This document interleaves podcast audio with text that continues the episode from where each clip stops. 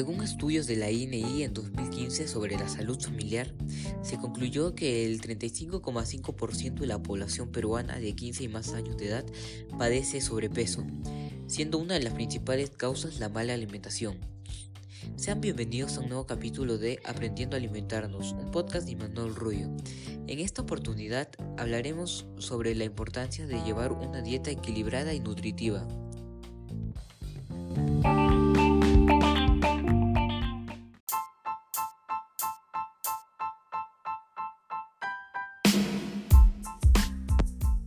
Comenzaremos hablando sobre los horarios de comida.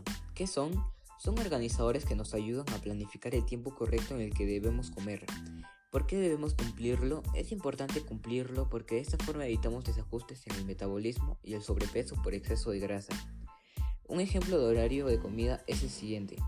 Al despertarnos, comenzar con el desayuno. Después de una o dos horas podemos ingerir una pequeña lonchera. Luego sigue el almuerzo. A media tarde un pequeño lonche sería lo correcto.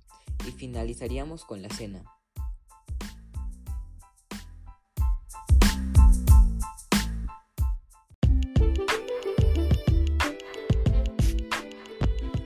Continuamos con los mitos que se crean en relación a la alimentación.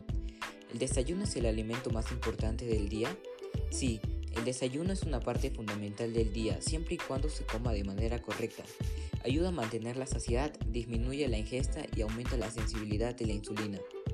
El agua se toma antes, durante o después del almuerzo.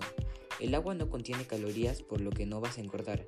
Sin embargo, se recomienda tomarlo durante o después del almuerzo porque ayuda a la digestión.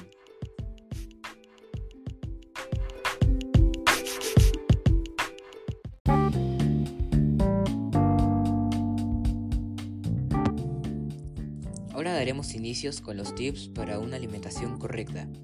Primer tip.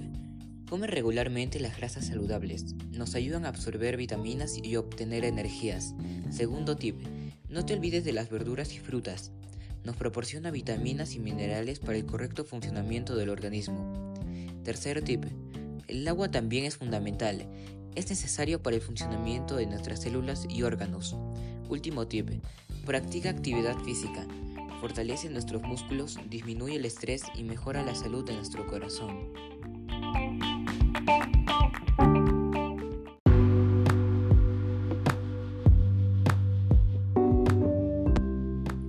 Asimismo, debemos reconocer cuáles son los alimentos que debemos regular su consumo. Evita comer dulces por su alto contenido de azúcar. Algunos vegetales como la papa poseen carbohidratos que a la larga favorecen a la obesidad y también debemos reducir el consumo de embutidos por su alto contenido en grasas saturadas.